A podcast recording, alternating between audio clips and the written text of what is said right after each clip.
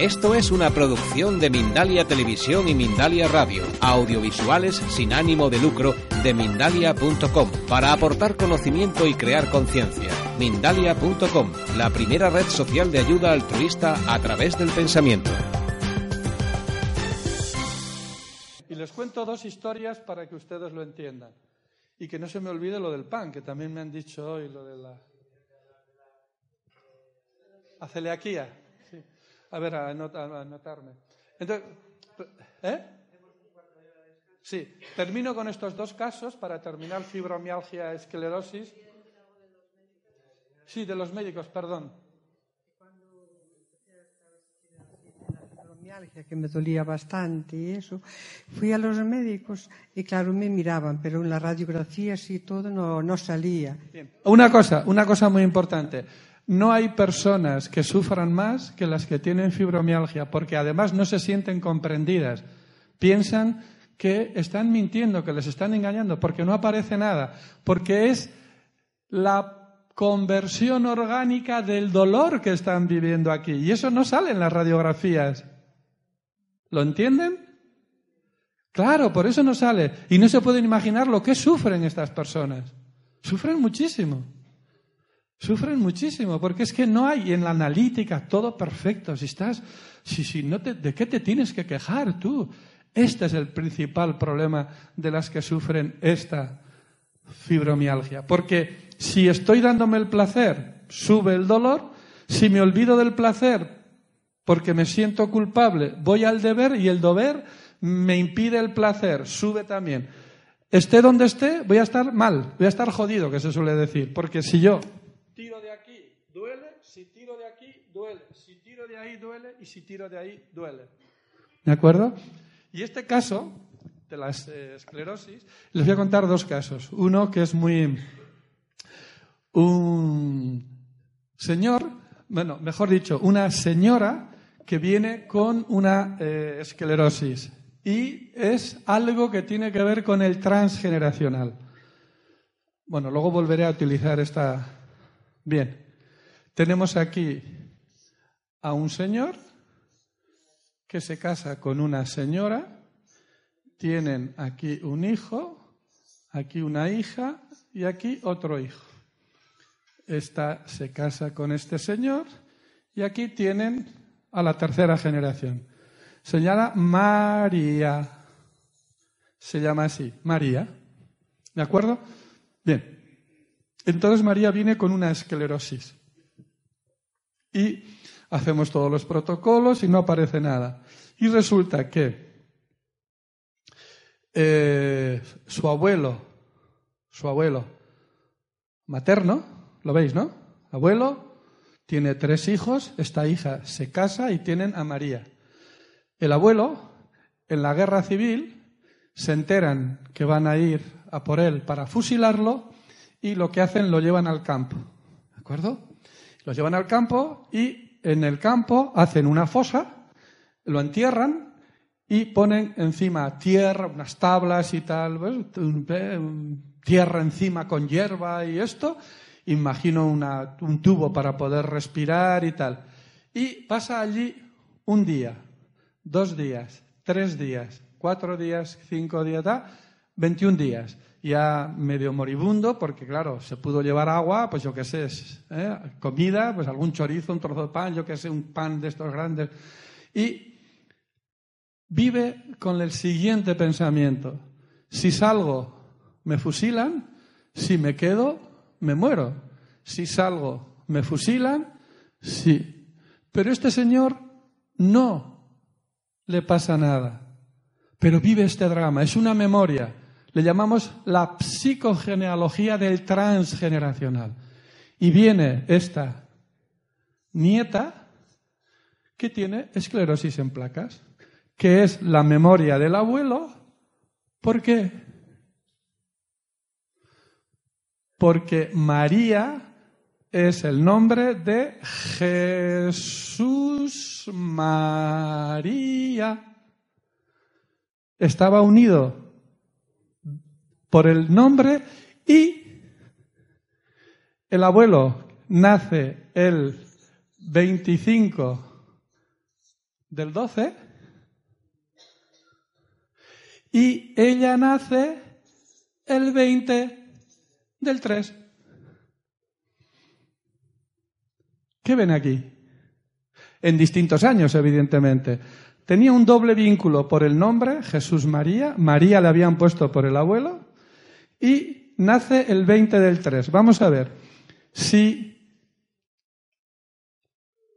alguien nace el 25 del 12, alguien tiene que estar haciendo el amor alrededor de esta fecha.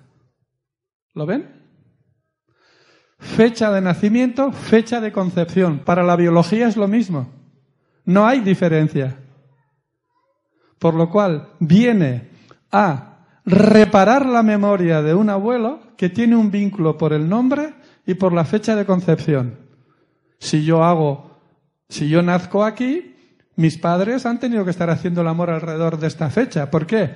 Porque el ginecólogo suele tener esta idea. Dice, bueno, ¿cuándo has tenido la última regla? Dice, el 20 del 3. Esto es un ejemplo, ¿eh?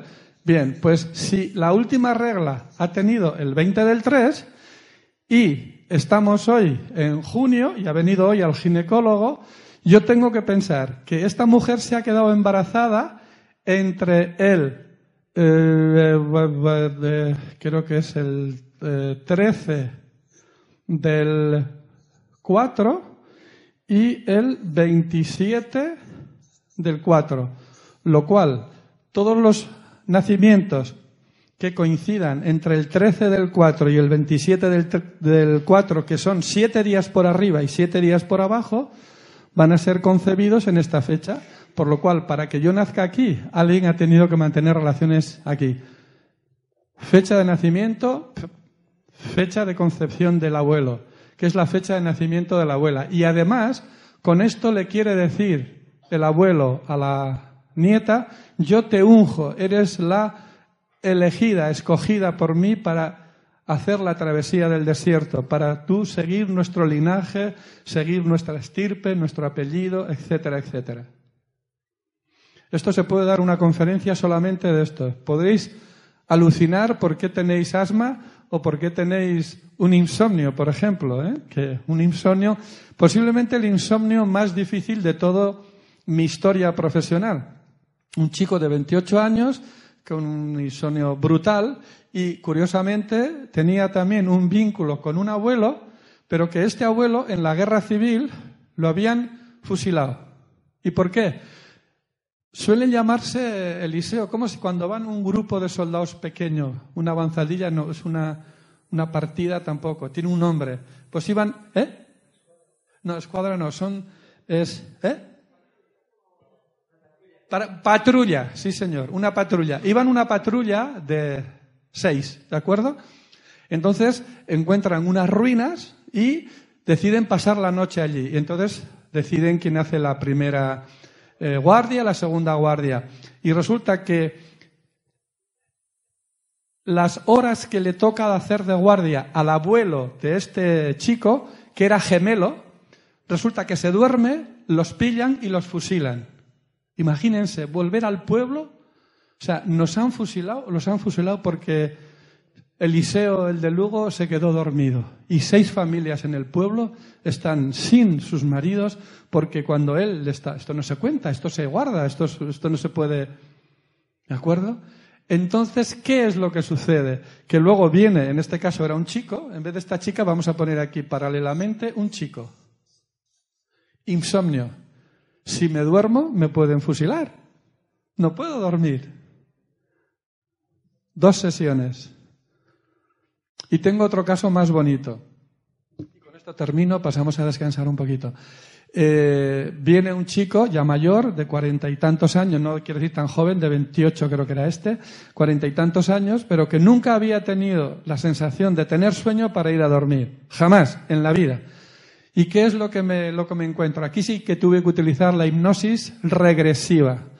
Y le llevé a cuando le fui bajando en edad, haciendo las terapias, dos, tres terapias pudieron ser, y me cuenta lo siguiente. Primero, no había médico que asistiera a su madre. El parto fue durísimo, más en aquel entonces tuvieron que pagar un montón de dinero para poderlo hacer a través de un médico de pago porque no había nadie que podría atender a esa mujer que venía con cuerda, con vuelta de cordón, etcétera, etcétera. Entonces, nace, su madre se queda en el hospital muy enferma y se lo llevan a casa de una hermana de su madre. Es el primer nieto de toda la familia, el primer sobrino de todos, tanto por parte del marido como por parte de ella de la madre que se había quedado en... ¿Y qué es lo que me cuenta con tres mesicos? Pues curiosamente, en hipnosis regresiva, como era el primero, pues mira, era todo el pueblo desfilar por aquella casa hasta los seis meses que la madre salió del hospital y ya se pudo recuperar. Y es, él se llama Javi. Javi, bonito, cariño, despiértate para que te vean los vecinos a, las dos horas. Javi, bonito, despiértate para que ha venido el tío Julián, mira, mira. Javi, bonito, despiértate. Y continuamente me refería imágenes, otra vez, me están despertando, estoy en la cuna y ha venido no sé quién, no sé, y no lo conozco. Dos sesiones, tres fueron estos dos casos gravísimos de, de insomnio. Bueno, si les parece, hacemos un descanso y luego les voy a dar ya la para que me pregunten. Vale, pues entonces las preguntas, por favor, si son tan amables, se ponen de pie, hablan en alto todo lo que pueden para que les oigan sus compañeros también y yo les contesto. ¿Alguna duda? ¿Algo que haya quedado un poco así, no claro y que sea muy... A ver, un segundo. Respecto al tema último que se trabajó.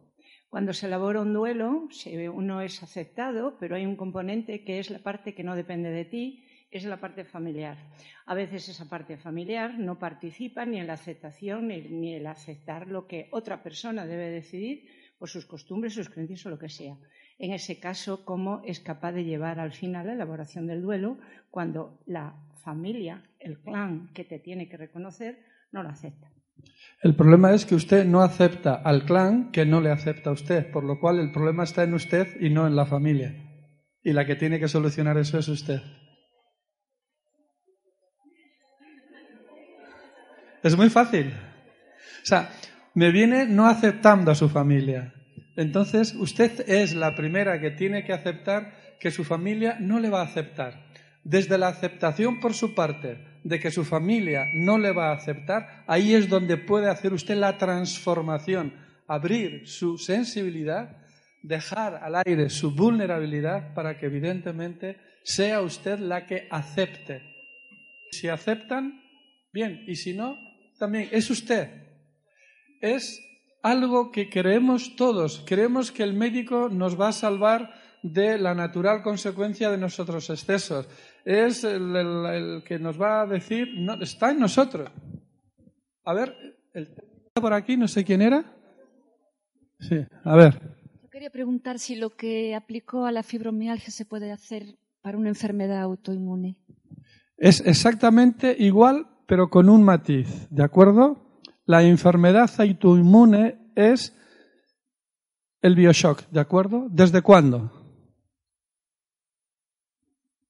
Bien, pues hace 22, es un caso particular, es el suyo. Yo te rogaría, Charo, que mm, quisiera que no se convirtiera en un consultorio, ¿me entienden? Porque tengo que hablar de cosas muy sensibles para usted, ¿de acuerdo? Porque una, auto, una enfermedad autoinmune es una enfermedad que tiene que ver con mi familia, con mis ancestros, ¿de acuerdo? Donde hay un drama muy grande en el pasado y que posiblemente ni usted lo sepa. Sí, sí, y posiblemente tenga que ver con algo que hay que ocultar, porque hay ahorcamientos, fusilamientos, hay muertes, hay mancillamientos, violaciones, incestos, etcétera, etcétera. Por lo cual es un tema muy personal ¿eh? y es muy bonito, ¿eh? porque es, eh, es de la gente se quedaría, vamos. Pero es muy personal y hay que tocar mm, bien. ¿Sí? ¿Quién por aquí? ¿Alguna pregunta? La artritis reumatoidea, eh, desde los ocho años, aunque lo llevo bien. Bien, es consulta privada también. Quiero decirte que yo voy a tocar tu sensibilidad, si tú quieres. La artritis, pero las constelaciones no es tu familia, es tu familia real, no simbólica que alguien haga de tu familia. Bien, la artritis reumatoide tiene que ver con un problema que tus padres han vivido y que tú estás gestionando la memoria, que no te pertenece. Y es lo que llamamos conversión repetitiva a mínima. Quiere decir, todos los días, un poquito. Diez veces al día. Durante una semana, un año, diez, cinco años. Es un poquito todos los días que voy dejando. Y tiene que ver con un sentimiento o un conflicto, por favor, si son tan amables, de desvalorización. La desvalorización que tienes hacia ti misma, pero que no te pertenece porque es algo que tus padres no te dieron, o mejor dicho, no te dieron, no, no supieron, porque si yo no sé querer, no es porque no quiera querer, sino porque a mí no me han enseñado a querer. Entonces, si mis ancestros, mis padres no me han enseñado a valorarme, yo voy a vivir en una continua desvalorización. Muy poquito, conversión repetitiva mínima, un poquito así, pero diez veces todos los días durante una semana, un año. ¿Te suena algo esto? Vale, gracias. ¿Alguien más? Preguntas, por favor, que no sean consultas personales. Sí. Sí. No, porque ya ves que tu cuerpo te está diciendo que no. Lo que me acabas de decir, me estás describiendo la respuesta en tu cuerpo, porque tienes que protegerte. Lo negativo y lo positivo te, te, hiere, te duele. Y entonces, para que si te golpeen estés protegida, echas el colchón. Es una base de muchos de los sobrepesos. Eh, me siento agredida. ¿Lo coges? ¿Te suena? ¿Sí? ¿Le ves el nexo con tu historia? ¿Ves? ¿Más? ¿Por aquí? Hola. Quería preguntar por el caso que presentó antes. La señora esta que se casó muy enamorada sí. y después no resultó como ella sí. veía el tema. Bueno, eh, es que al final me parece que ella empezó a, afrontar el tema, a superarlo, a través de la aceptación de las hijas. Que a través de que sus hijas la aceptaban, que a su Bien. padre ya no lo quería. Bien, pero el tema, eh, lo que me interesa a mí es la parte en que si las hijas no lo hubieran aceptado, en principio, según lo que está planteando, ella podría haberlo superado sí, igualmente. Pero dejando a las hijas a un lado y, de alguna manera, buscando la solución en ella. Eso es. No esperando a sentir el apoyo de las hijas. Eso es, que en este caso no ocurrió, no, en pero este es posible. No porque era posible. Las hijas le aceptaron. Pero si las hijas no le llegan a aceptar, posiblemente con el tiempo ella habría dicho, bueno, es mi vida, lo poco o mucho que me queda por vivir, yo ya he cumplido mi misión de esposa y de madre y ahora voy a ser yo. Y el dolor de la fibromialgia se va. ¿Seguro? Pero que hubiera tenido que separarse en todo caso. ¿qué? Bueno. Seguramente que se tendría que haber separado, sí, sí. Porque lo que nos pone enfermos a todos es la toma de no decisiones. O sea, cuando tú tomas una decisión y te equivocas, aunque el resultado sea negativo, no crea enfermedad. Hay un duelo muy pequeño que habrá que hacer una semana, depende, un mes, pero el cuerpo no da enfermedad. Porque has tomado una decisión en plena conciencia, en hiperconsciencia. Y entonces el cuerpo ya no necesita el inconsciente valerse de él para mostrar el dolor, que es el síntoma del dolor que yo viví aquí.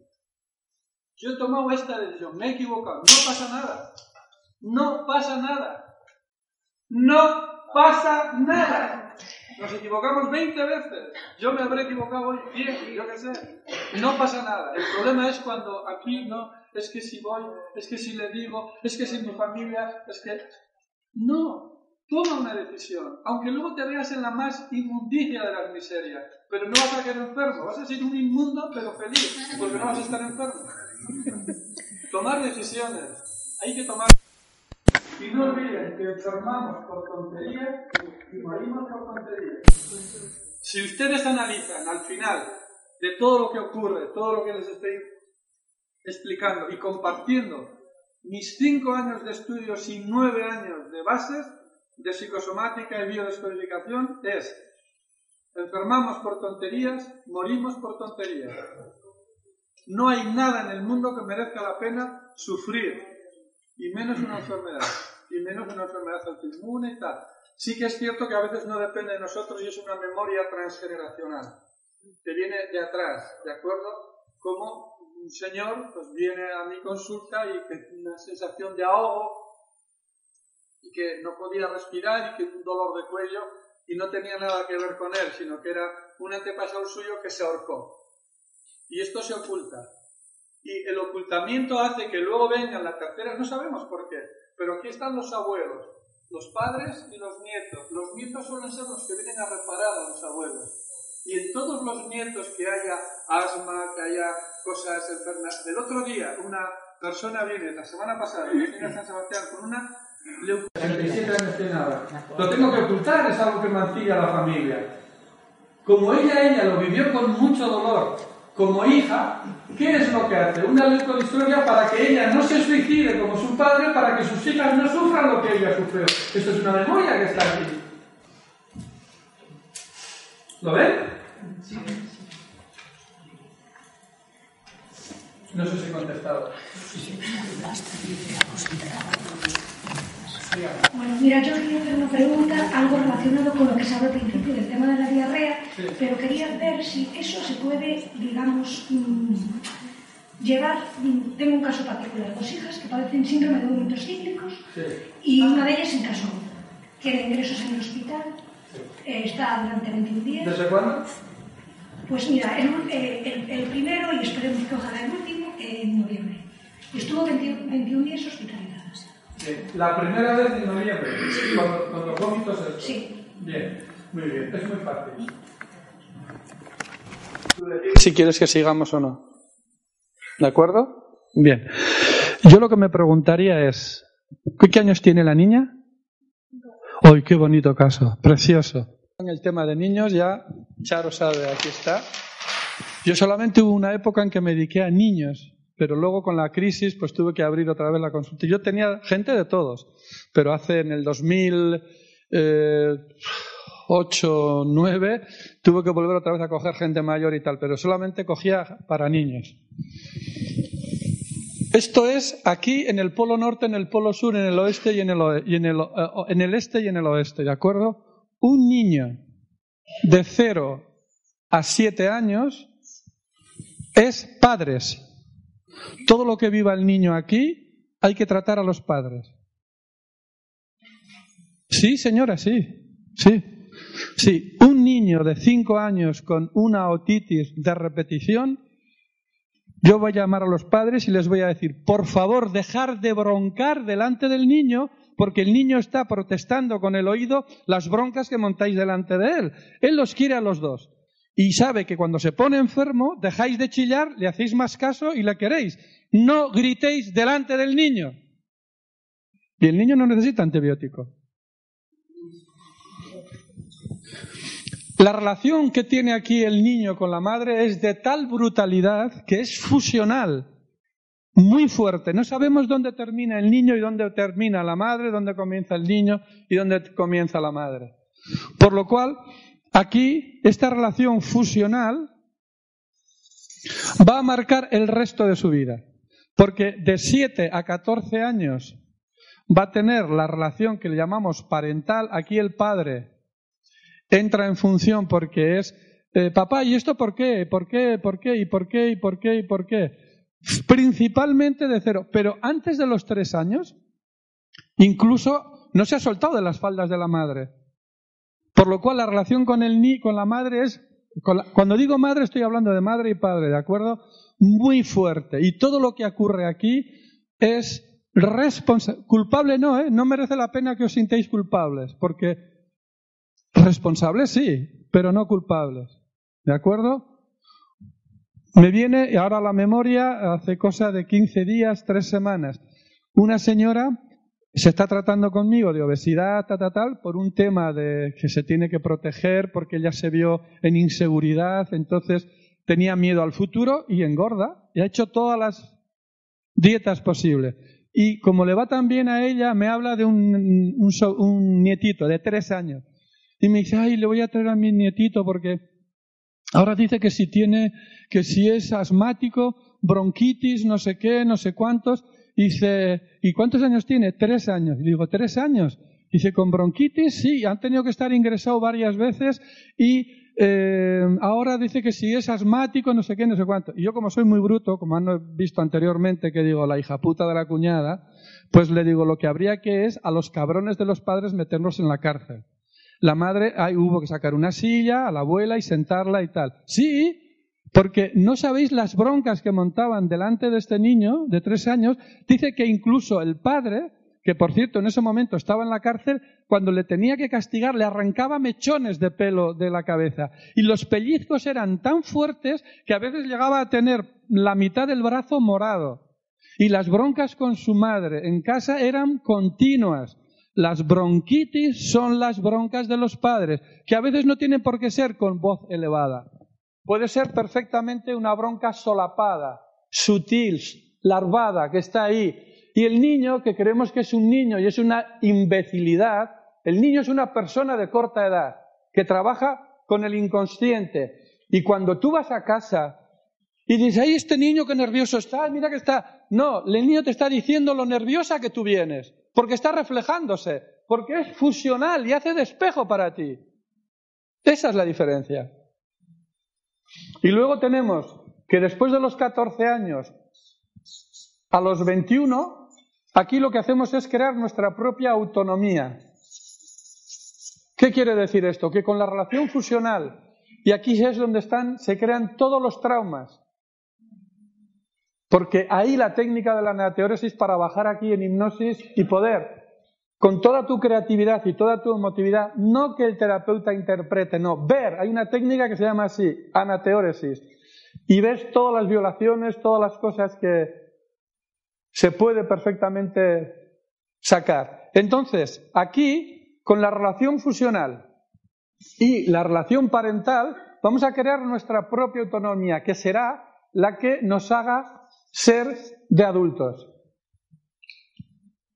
Y así funcionamos todos, aquí y en todo el mundo. Ese es un tema muy especial para mí, el de los niños. Es algo que me apasiona y no se pueden imaginar lo que los críos me quieren a mí. Ahí está mi mujer para que pueda contar historias de las madres, eh, pero Chumari es que no le da besos a nadie. Chumari es que se despierta a las 3 de la mañana, está con dolor. Mamá, mamá, llámale a Chumari. Eh, mamá, yo no sé qué te preocupas porque hagan pipí en la cama, llámale a Chumari que me se... Mamá, Chumari, esto me curará, ¿verdad? O sea, es algo especial que tengo con ellos. Y hay que tener en cuenta esto, es muy importante. Esta fase es, y evidentemente el vientre materno. Si la compañera que estaba por ahí quiere, podemos hacer una pequeña, una pequeña demostración para que veáis cómo se puede meter en el vientre de la madre y ver, por ejemplo, si a la madre le han hecho cualquier cosa, por qué ella luego tiene miedo pues, a subir en un ascensor, o por qué tiene... Ah, pues os voy a contar una historia ya que me viene una amiga y me dice, Chumari, quiero que veas a mi hija. Y le digo, sí, porque mira, tiene... está obsesionada, se compra todo doble, sobre todo las colonias, esto es horrible, yo no es que no puedo entender tiene dolor de cuello, desde que nació tiene dolor de cuello, luego no se puede montar en un ascensor y luego no se puede quedar en casa sola. Esta es la clave que me dio a mí. La primera casa del ser humano, ¿cuál es? El útero, sí señor, útero. Útero. Si yo tengo miedo a estar en casa sola, tengo que ir a llevarla a la paciente al útero. Claro, esto los médicos no hacen, hacemos los terapeutas que hemos estudiado psicosomática, regresión, etcétera, etcétera. Y les digo, es mi especialidad.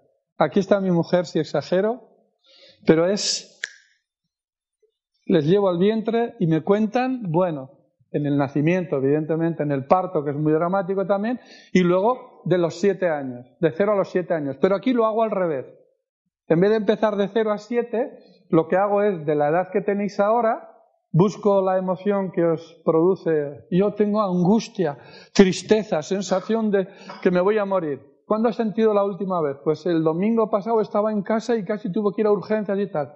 Bueno, yo la pongo en relajación corporal, relajo la mente, bajamos el cerebro a cuatro ciclos, le hago revivir ese momento último y de ahí le bajo aquí. Y me cuenta, vamos, hasta la primera papilla. Es increíble la técnica esta. Es curioso cómo en televisión daban no hace mucho tiempo en Holanda, en Alemania y tal, una técnica que curaban la depresión llevándole al paciente al vientre de la madre o a la edad temprana, veían ahí el drama que habían sufrido, lo borraban y luego se curaban. Joder, Chumaria Alfaro, y es normal, que tú lo puedes estudiar también, ¿eh? Si no tengo ninguna. Si tienes 300 euros que va de cada seminario durante dos años yendo el primer mes dos veces, el segundo son tres, tres seminarios, luego haces prenatal, luego haces infantil y tal, y te preparas perfectamente. Si luego tienes una base de psicosomática, de psicología, de, algo que has estudiado anteriormente. Que se puede curar la depresión. ¿De qué crees que vivo yo? pues yo vivo de lo que los médicos no hacen, y lo puedo decir con voz alta. Ella está aquí también delante. ¿Cuántas personas con eh, bipolares me has mandado? Porque esta también me manda todo lo más granado de las familias. Y eso que es mi mujer, imaginaros que sea mi enemiga. Claro que se puede hacer. Eso sí es muy personal. Eso es muy personal, tiene que ser.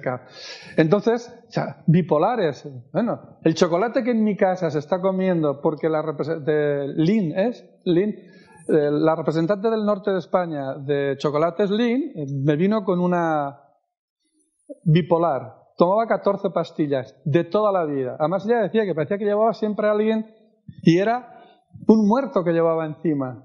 Venía a reparar a alguien que murió abandonado por la familia en un hospital de tuberculosos en Valencia. Imagínense qué historia más bonita me dice, cuando yo hago el trabajo con ella, bueno, lo puedo decir porque lo ha hecho público, además los psiquiatras detrás de ella, pero no solamente ella, eh, Charo me ha mandado a varios, eh, los psiquiatras detrás de ella, esto no te creas porque la bipolar es para toda la vida, es una enfermedad. Y resulta que cuando toma conciencia de todo, hacemos un trabajo exactamente para llevarla a su resentir, qué es lo que pasó y tal, pudieron ser seis meses aproximadamente, pero para el primer mes había cambiado. Y no solamente eso, sino que un hijo suyo, que fue concebido cuando ella estaba durante este periodo de depresión y tal, el comportamiento en clase, cómo era, un niño con que había que llevarlo al psicólogo. En cuanto la madre curó, el niño se curó. Bueno, asombrada con su marido vino, que es panadero, dueño de una panadería, de una fábrica de pan, diciendo, es posible que ahora mi hijo es que es claro, cuando tú has dejado ese muerto que llevabas encima, que no te pertenecía y que venías a reparar, que es una memoria, la memoria que tu hijo recibió aquí, ah, por eso no me dejaron darle pecho, vivió una madre ausente. Y cuando hago estos trabajos, no el de ella concretamente, sino hablan, el niño cuando habla dice, no, es que mi madre está muy triste, no sé qué hago yo aquí, y, mi mamá está otra vez llorando. Y, cuando van a nacer y te les tengo que hacer nacer, no quieren nacer. Estoy aquí muy bien, ¿para qué voy a salir si es increíble el efecto que tiene? Yo les digo que cuando trabajo con niños para mí es algo especial, muy, muy, muy especial. Ahora, bueno, vamos a hablar de los celíacos, eh, un poquito de las alergias y tiroides y terminar. ¿Eh? Cáncer, pues entonces, ¿qué hora es? La una. Bueno, vamos a pasar un poquito así bien, pero sin entrar en muchos detalles. Procuraré no enrollarme, no me pregunten mucho porque ya ves que ustedes se juntan el, hambre con las ganas de comer. Y entonces, claro, pues al final, pues, bueno, vamos a hablar de los celíacos, ¿de acuerdo? Yo tengo un amigo que tiene ahora, pues, ya pues 60 y ya se jubiló hace tiempo y tal. Y un día me dice, joder, curas a todo el mundo, joder, menos a mí. Por cierto, este, este amigo me trajo a una chica con una depresión, pero una depresión endógena impresionante. Eh, aproximadamente esta chica tendría unos 23, 24 años. Pues no sé, el trabajo con ella pudo durar tres meses, cuatro meses, luego vino su tía, no sé qué, porque una chica que llevaba cuatro meses, cuatro años con una depresión tremenda. Y este amigo, que me trajo, porque es hija de la señora que va a limpiar a su casa, este amigo me dijo, curas a todo el mundo y a mí no me haces ni puñetero caso. yo, yo soy celíaco, yo no puedo comer pan, me sienta mal. Bien, acuérdense de esto que es muy importante. Vamos a recordarlo que no viene mal, que creo que era al principio. Esperar un momentito. Psicochoque emocional desestabilizador, inesperado, vivido en soledad y aislamiento, dramático y sin solución satisfactoria para mí. ¿Desde cuándo? Desde siempre. ¿Pero desde cuándo? Pues no sé, si ya cuando era crío ya yo no podía comer pan y tal. Y le digo, bueno, pues dime la clave. Dime en tu vida de niño que recuerdes un acontecimiento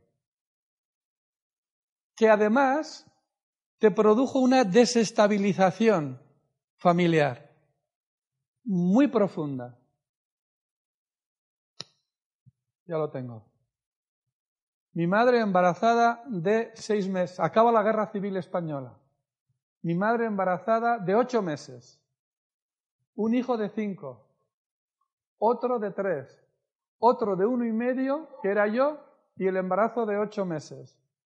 Mi madre, su padre muere, y mi madre no tiene mejor idea que cogerme y llevarme a un pueblo a 50 kilómetros de donde vivíamos y dejarme con los abuelos paternos.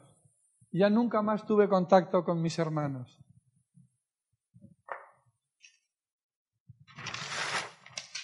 Mirad, esto es el pan, ¿de acuerdo? Esto es el pan que todas las culturas lo bendicen. Este es el pan que cuando se caía al suelo se besaba. Este es el pan que daba el Padre y cortaba el Padre, el pan. Tomar, hijos míos, comer el pan. El pan es la estructura familiar. En realidad no es una alergia al pan, al, perdón, al, gluten, es al pan, porque esto simboliza la unión de la familia. Toma pan, toma pan, toma hijo mío, hija mía, pan, toma pan, mira, pan, pan, pan, pan. Bueno, Vamos a comer en nombre del Padre, del Hijo, del Espíritu Santo. Amén. Señor, bendícenos y bendice estos alimentos que de tus manos vamos a recibir por Jesucristo nuestro Señor. Si a mí me quitan del pan, me desestructuran de la familia. Y yo voy a hacer una celiaquía porque lo que no quiero es el pan, quiero la unión de la familia, quiero sentirme familia, donde mi padre bendecía el pan y si se caía al suelo, se besaba. Y el pan, en todas las culturas, tanto en la judea, en la judía, como en la árabe, exactamente igual. Es la estructura familiar. ¿Lo ven esto? ¿Lo entienden? Y este al año y medio dice, no, no, yo nunca más. Bueno, mi madre fue a Francia a trabajar y tal, y luego ya nunca tal, mi abuela. Les cuento otra historia que estaba ella hablando con la madre y un nenico de dos añicos con celiaquía. Resulta que le digo a ver qué es lo que pasa, le explico toda la historia y voy a concretar qué sucede. Sucede que su padre es camionero o tiene una empresa de no sé qué de camiones. Y el padre se levanta a las seis y media de la mañana, se va a las siete y vuelve a las diez, once de la noche.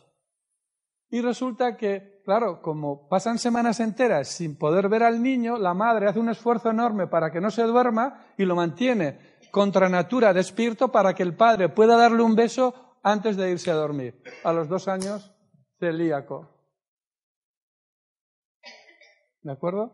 Otro caso, una chica que además se biodescodificó en una conferencia como esta. Estaba con la familia, una chica muy mona y tal y cual, y además, fue muy, como fue muy reciente, fue muy espectacular. Había 1.500 personas. Estaba dando una conferencia para 1.500 personas en Lleida. Y le digo, mira, lo tienes muy fácil, porque cuando es una alergia de hace 25 años es más difícil, porque luego todos los que sean alérgicos, de, verdad, ¿eh? El 50% de los alérgicos de mis conferencias salen sin ser alérgicos. Y no estoy siendo arrogante ni prepotente, no, no, esto es constatable e incontestable. Ahí están los vídeos de esa empresa que se dedica a guiarme, a seguirme por toda España, que los tienen grabados. Mindalia, si queréis mirar. La gente lo cuenta. En Mindalia, Mindalia, Mindalia. Esto luego, le, luego les dicen aquí la chica. Entonces, esta chica, como hacía dos años que le habían diagnosticado la celiaquía, para mí era muy fácil trabajar, porque el recuerdo estaba muy reciente. Entonces le digo, mira, les explico toda la historia, la desestructuración familiar, no te sientes... Ya lo sé. Y estaban allí la madre y tal. Una chica muy mona que por lo visto es de una familia bien de la, eh, de la eh, discreta burguesía catalana, pero que el chico no era lo suficiente para la nena. ¿eh? Entonces el chico hay que mandarlo a paseo. Y ella se siente que no es aceptada, ampliada, acogida y hace una celiaquía. ¿Lo viviste muy mal? Sí, muy mal, porque no me sentí arropado por mi familia.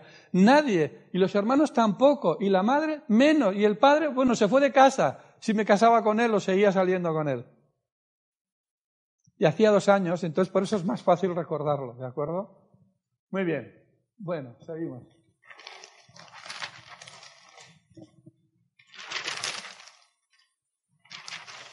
Alergias. ¿Quién tiene alergias aquí? Muy bien. ¿Quién ha padecido una alergia hace muy poco? Que hasta ahora, hace poco, no era alérgico. Hasta hace dos años, tres años, cuatro años. Cuatro años, sí. ¿A qué eres alérgico? ¿Sí? Sí. ¿Y el polvo de casa desde cuándo? Dos años, muy bien. Perfecto. Y es al polvo de tu casa. Muy bien. Es muy fácil. Acontecimiento inesperado, pam, pam, de pronto, que estás viviendo en tu propia casa, dramático, que no encuentras solución satisfactoria, y aquel día habrían limpiado estaban limpiando y estabas viviendo. Sí, ya lo sé que no lo recuerdas. Si me dejas terminar que te lo, que te lo exponga, a lo mejor puedes sacar una conclusión. No he terminado aún mi argumento. ¿De acuerdo? Bien. Puede ser eso o puede ser una memoria que sea el desencadenante de un acontecimiento, y te voy a contar una historia de cuando eras niño y que vives ese mismo bioshock que hemos estado explicando. ¿Has estado antes en la conferencia viendo lo que son los pasos del bioshock? Bien, y te cuento una historia. Me viene una chica a la consulta de unos 42 años con una alergia al polvo, ácaros y gramíneas, pero también inespecífico y tal, desde hace muchísimo tiempo. Tanto que no recordaba nada de nada. Y entonces le explico todo. Acontecimiento, pam, pam, pam. Y le digo, antes de irse, porque se fue sin biodescodificarse, el polvo, los ácaros y todo eso, ¿dónde están? ¿El polvo dónde está? Los ácaros, el pelo del, del perro que eras, del gato, ¿dónde está? ¿Dónde están estos, el polvo? ¿Dónde está? En el suelo, en el suelo. Y le digo, piensa que si es a los ácaros, al polvo, al pelo, el pelo no está aquí, está en el suelo. Un pelo puede estar volando nada, un segundo, baja. Un acontecimiento dramático, inesperado, que vives y estás a ras del suelo, estás respirando porque algo sucede, estás, no lo sé. Nada, de nada, de nada. Resulta que pasa un tiempo, una semana, diez días, llama por teléfono y mi secretario dice, ha llamado fulanita de tal que además muy asustada, muy preocupada, no sé qué, y pues, pues porque cree que tiene la clave. Esta dijo que me iba a hacer un monumento en Pamplona. Bueno, si no habría terreno en Pamplona para hacer monumentos, porque no habría ya. Es un caso muy espectacular. Ella es la mujer de un director, de un banquero, no bancario, de un banquero, muy conocido allí en Pamplona. Por eso tuvo la repercusión tan grande que tuvo.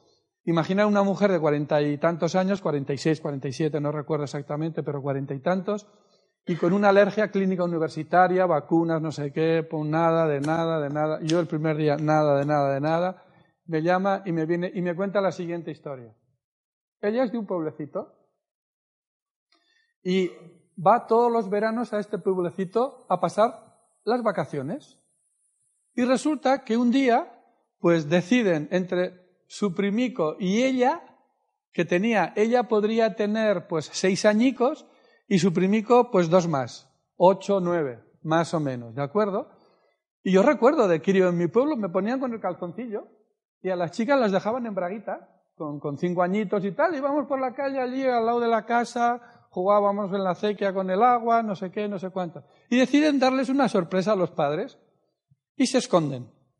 ¿Y se esconden en dónde? Pues en un cobertizo donde tienen y encierran o guardan los remolques, los aperos de, de los animales, etcétera, y se meten debajo de unas esteras y en un rincón donde nadie les ve, tapados con lonas de estas, y están allí en el suelo, ¿eh?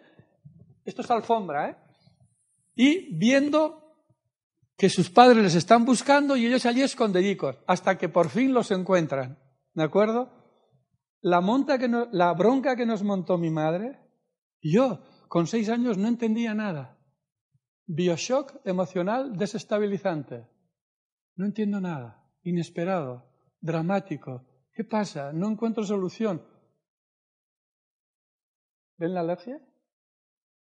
Solamente con haber tomado conciencia de esto dejó de ser alérgica. Claro, la repercusión que tuvo fue enorme. Fue el drama. Pensaba, ¿qué, qué, es lo que pudieron pensar los padres que estaban haciendo? Tocándose, haciendo alguna, pues lo que se hace, pues, pues normal. Estamos descubriendo que tal y que, pues la bronca que les montó, dice mi madre es que es que yo aún en día hoy no entiendo qué bronca me montó. ¿Dónde estaban? En el suelo. ¿Qué había? Pelo de gato, de perro, polvo, ácaros. Por eso el raíl informativo fue la nariz y...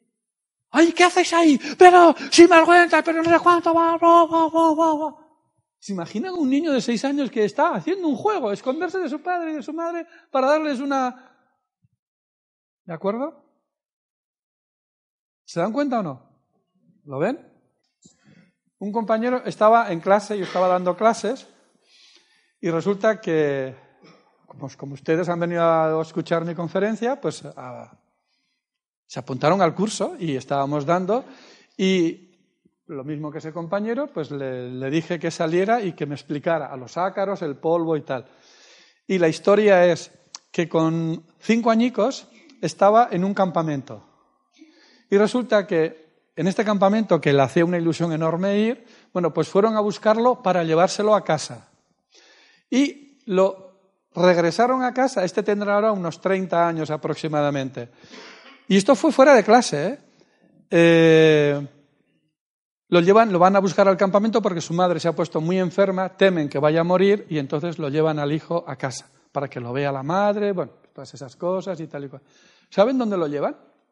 En la furgoneta, en la camioneta en la parte donde están los sacos, las...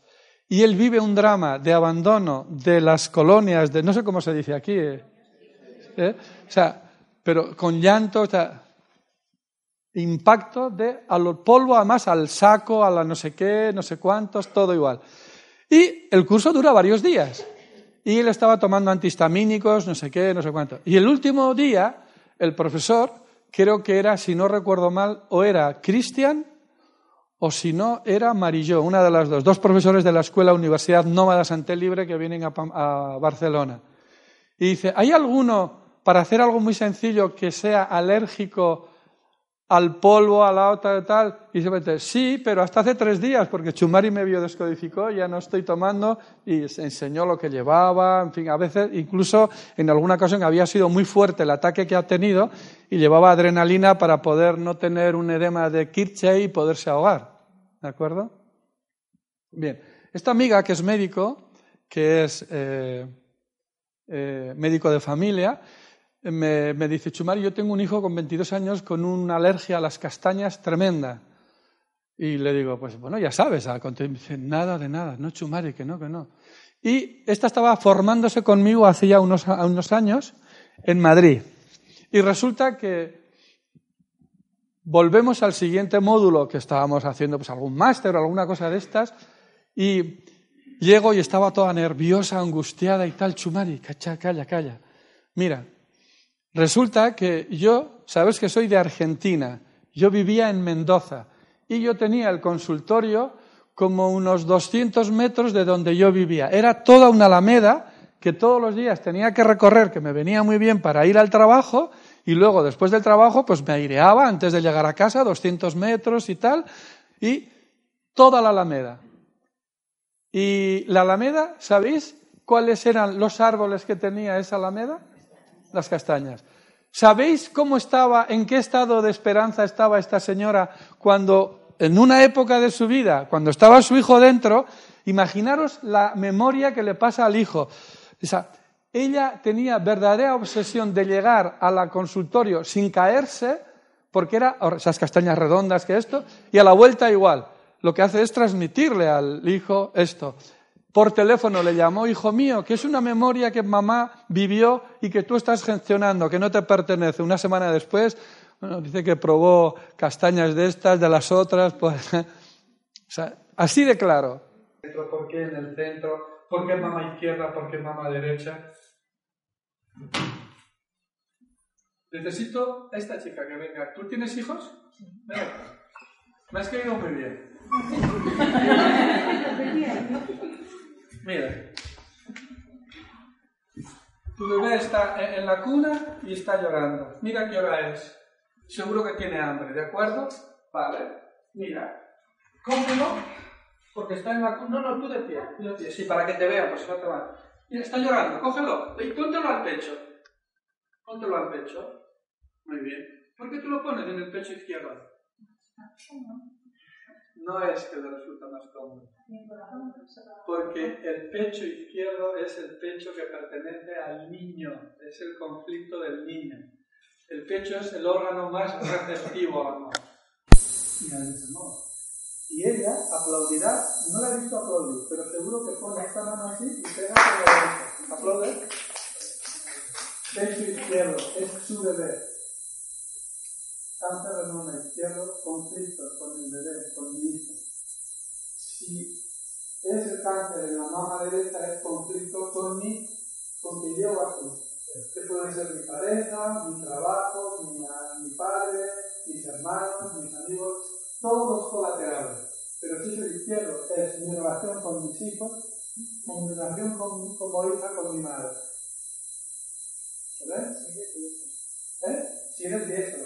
Si es zurdo, pero empieza. Por eso le digo, al ponerse en el pecho izquierdo al niño, luego hay veces que uno es ambidiestro, diestro contrariado, hay muchas técnicas. ¿eh? Por ejemplo, imaginar que no me habría dado claramente si es zurda o diestra. Le habría puesto ahora en peligro, ponte de puntetas. Ponte, sí, de puntetas, eso, de puntetas. ¿Sí? No, con zapatos no lo hace bien porque ponte de puntetas el primer pie que es el de cuando nos ponemos en peligro. ¿eh? O le habría hecho también, este es tu hijo, y yo ahora, tú sabes que yo te voy a robar al hijo, ¿de acuerdo? Lo tienes que sujetar y con una mano y con la otra lo tienes que defender. Con la más hábil es la que defiende. Porque con esa la tiene que proteger. Pero la más fuerte, la más hábil, tiene que defender a su hijo. ¿Veis? Esto es muy importante a la hora del diagnóstico cáncer de pecho izquierdo, cáncer de pecho mama derecha, mama izquierda, seno izquierdo, como me gusta llamarlo, seno izquierdo, seno derecho. ¿De acuerdo? Gracias, muchas gracias. Eh, yo me comprometo a venir prometiendo a ustedes que desde minuto cero hablamos de cáncer de mama hacemos toda la estructura, el sentido del significado que tiene el pecho, que es el órgano del amor, es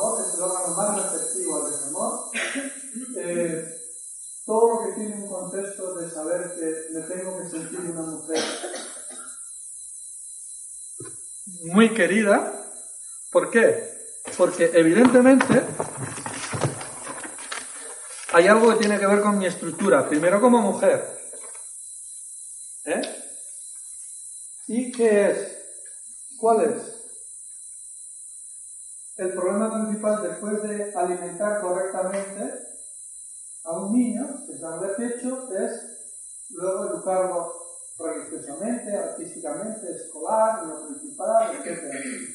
Aunque no estén en nuestras rodillas, siguen estando en nuestras mentes. Por eso la glándula mamaria es el seno. ¿Verdad que decimos? En el seno de una familia muy ¿Y qué es para las mujeres? Si todas están preocupadas por los pechos. ¿Por qué? Es muy sencillo. Es, verbo reminiscere. Cuando yo busco una mujer, el 50% de los hombres buscan una mujer que se parezca a su madre, porque sigo siendo un niño que me tiene que cuidar y alimentar. El 50%. Y las mujeres igual, buscan a alguien que se parezca a su padre. Esto está eh, estadísticamente, ¿de acuerdo? Bien. Entonces, el seno, incluso la imagen de una mujer, es lo que nos diferencia a los mamíferos de los no mamíferos. Con todo lo que conlleva esto, la imagen, lo que tiene que ver y cómo se tiene que sentir una mujer. ¿De acuerdo? ¿Y cómo se tiene que sentir una mujer? Pues muy fácil. Después de alimentar, amamantar, para que una mujer haga un cáncer de mama izquierdo o derecho, tiene que haber un drama en la familia. Una fuente conflictual muy fuerte, pero terrible, porque es un cáncer, es lo máximo. Si no, no es posible no es cáncer, es otra cosa. Es una calcificación, es un nódulo, es un sarcoma, es una piel en una cicatriz, etcétera, etcétera. La lateralidad es muy importante, diestra o zurda, para saber exactamente bien el conflicto. ¿De acuerdo? Y luego, una mujer se tiene que sentir querida. Quiere decir que muchas veces, en todas, cuando hay un cáncer de mama derecho en una diestra, es una mujer que no se ha sentido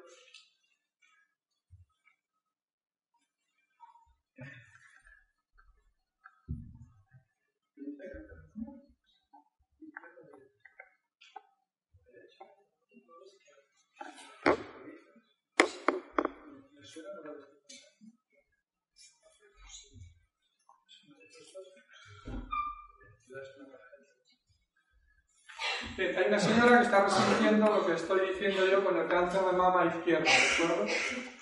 Yo le voy a entregar una tarjeta y evidentemente tengo que dejarlo aquí porque no quiero entrar en un resentir. Pero esto que le está haciendo ella es buenísimo, porque está llorando y está sacando fuera la enfermedad. Pero no puedo seguir, porque evidentemente es dramático, muy dramático. Además es con alguien de su sangre, que es su hijo que puede ser su hijo o un perrito. Yo tengo el caso de una mujer, les cuento dos casos y con eso así les dejo que respire. Viene una señora de unos 75 años con cáncer de pecho izquierdo y le digo, ¿usted ha tenido un conflicto con su hijo? Bueno, explíqueme, yo todo allí valiente, chulo, más pincho que cortapichas y me dice, soy religiosa. Imagínense, Imagínense, religiosa. Sí, soy religiosa, además soy religiosa misionera. Yo con 75 años, como tuve el cáncer de mama, me tuvieron que expatriar, pa, pa, pa, pa, pa, pa, pa. Muy bien. A ver, Chumari, echa mano de tu experiencia. Ah, fácil. Le digo, bueno, usted sabe que el consciente no sabe distinguir entre lo real, lo simbólico. Dígame para usted, ¿quién como un hijo ha vivido muy fuerte un drama que realmente día y noche, recurrente, se levantaba, le torturaba, era una tortura mental? Entra en sentido. Y dice, sí, usted sabe que a los misioneros, porque yo he vivido con ellos mucho tiempo, he hecho 24 viajes a la selva amazónica, cada cinco años les dejan venir un mes, no sé qué, no sé cuántos. Y la última vez que vino, tiene un sobrino, el único que tiene, y le exigió que le diera la parte de la herencia que le correspondía a las hermanas, porque su madre, que era la única que había, había muerto, los abuelos, pam, pam, pam, le había ayudado, le había dado... Pero ahí le exigió que le diese y tal. Le dejó de hablar, tuvo un niño, ni tan siquiera se lo llevó para que lo conociera. ¿Se imaginan el drama de esta religiosa? Es tremendo, pero tremendo. No sabe distinguir entre el inconsciente de un hijo real, sanguíneo, y un hijo que para ella era un hijo. Y sí, porque es que se quedó desde muy niño sin, sin madre. Y yo tuve que hacerme cargo de él, de administrar el dinero de los abuelos que nos dejaron a ella y a mí, ya le compramos la casa, la casa la tienen gratis, no sé qué. Y esta mujer vivió algo terrorífico. No conocer a su nieto abuelo sería sería nieto, sobrino nieto, sobrino nieto y tal. Y se imaginan una monjita de estas que están toda su vida dedicándola a los demás, que tiene un sobrino nieto, la ilusión de venir a... Y le dicen que no, que firme, que le tiene que dar todo el dinero. Es tremendo, es tremendo, ¿de acuerdo? ¿Tiroides qué es tiroides? Es una glándula, muy bien. Según ustedes, ¿qué, qué, qué función tiene el tiroides? ¿Perdón? Regular. Regular, sí, pero ¿el qué? Metabolismo. ¿Eh? No, no, no, La voz. ¿Eh? La voz. La voz, no. Regular las hormonas, sí. Pero la regular las hormonas, que hacen que funcione qué y por qué. El metabolismo. El metabolismo, sí, pero el tiroides es el reloj biológico del cuerpo. ¿Eh? La vitalidad también, pero es el reloj biológico del organismo, ¿de acuerdo? Latido cardíaco, la frecuencia, la velocidad, etcétera, etcétera. ¿De acuerdo? Bien. Ustedes han preguntado por qué las mujeres que tienen, porque en el cerebro, acordarse que este era el izquierdo y este era el derecho, el tiroides está aquí poco más o menos, un poquito más abajo. Esto sería un cortes, ¿eh? Yo como si me diese un cortes de la corteza cerebral. El tiroides está aquí. ¿Por qué lo padecen las mujeres más que los hombres? Porque está en el cerebro izquierdo, que es el cerebro femenino, ¿de acuerdo? ¿Y por qué las mujeres al segundo hijo es en 7 o 8 casos de cada 10 que es cuando tienen el segundo hijo? Varían las estadísticas según las, eh, regiones de España, según las comunidades autonómicas. Pero la media puede ser 7 de 10, ¿de acuerdo? ¿Por qué es a partir del segundo hijo? Muy fácil, porque si ya con el primero no tenían tiempo, con el segundo menos tiempo. Entonces voy a parar el tiempo. Voy a irme al tiempo que he venido por aquí, voy a pararlo para tener tiempo. Y verán qué es este conflicto. No tengo tiempo, y el inconsciente, como no sabe y no encuentra la solución en el exterior, la da en el interior y paraliza la tiroides y hace un hipotiroidismo. No tengo tiempo para tener tiempo para tener a mis hijos atendidos. ¿Hay alguien que tiene hipotiroidismo? ¿Le suena? ¿Le suena? A ver, um, esta es mi hija. Sí. Tiene hijo. Pero yo solo tengo este. ¿Perdón? La, solo tengo, solo tengo Es que no le, no le oigo. A ver, solo, solo tengo este. Sí. Por eso ahí, en el segundo, la receta de los abortos. Sí. No me diga más. Dos abortos anterior a esta. Bien. Esto es transgeneracional, ¿de acuerdo? Entonces, su hija, esta, está dando vida a los dos abortos y a ella, por eso está sobrepesada y tiene hipotiroidismo, porque luego iba, iba a hablar de los casos que evidentemente tienen que ver con esta situación. En realidad, yo sé que te va a resultar muy duro, pero te voy a decir algo que a mi sobrina también es, a tu madre quieres compensarla en ti con los dos abortos que ella pidió, o que ella perdió, perdón, porque aún sigue en un duelo que no ha hecho y tú has venido a repararle. Mira, mamá, tus dos abortos no están, pero estoy aquí que sirvo por los tres, por los dos que te faltan y yo. ¿Te quieres poner de pie, por favor? Este es el problema del hipotiroidismo con el transgeneracional de esta madre. Y ahí es la madre la que de alguna manera, siéntate, gracias, llora, llora porque es importante que saques esta emoción. Ahí está una, mi mujer que te puedo decir que en un caso como el tuyo, eh, 36 kilos, Charo, perdió, Manolita, 36 kilos. Solamente con estas palabras que le dije.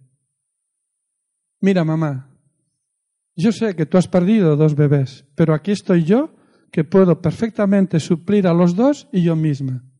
Y esto es lo que le estás diciendo, porque en el inconsciente de mamá te está mandando continuamente que ella no ha hecho el duelo de esos dos hijos que perdió. Para una madre es muy duro y tú quieres compensarla. Por fidelidad familiar no te permites estar delgada, porque quieres que en ti estén los dos hermanos que podrían estar contigo y no están y tú. Claro, y ocupas mucho sitio. Pero no es tu historia, es la historia de tu madre. Déjala. Charo, le darás una tarjeta también a esta chica, por favor, si eres tan amable, porque hablaré con ella personalmente. ¿Vale? ¿Te sorprende? No. ¿Lo ven? Bueno, de verdad que ha sido un enorme placer. Muchas gracias. Muchas gracias.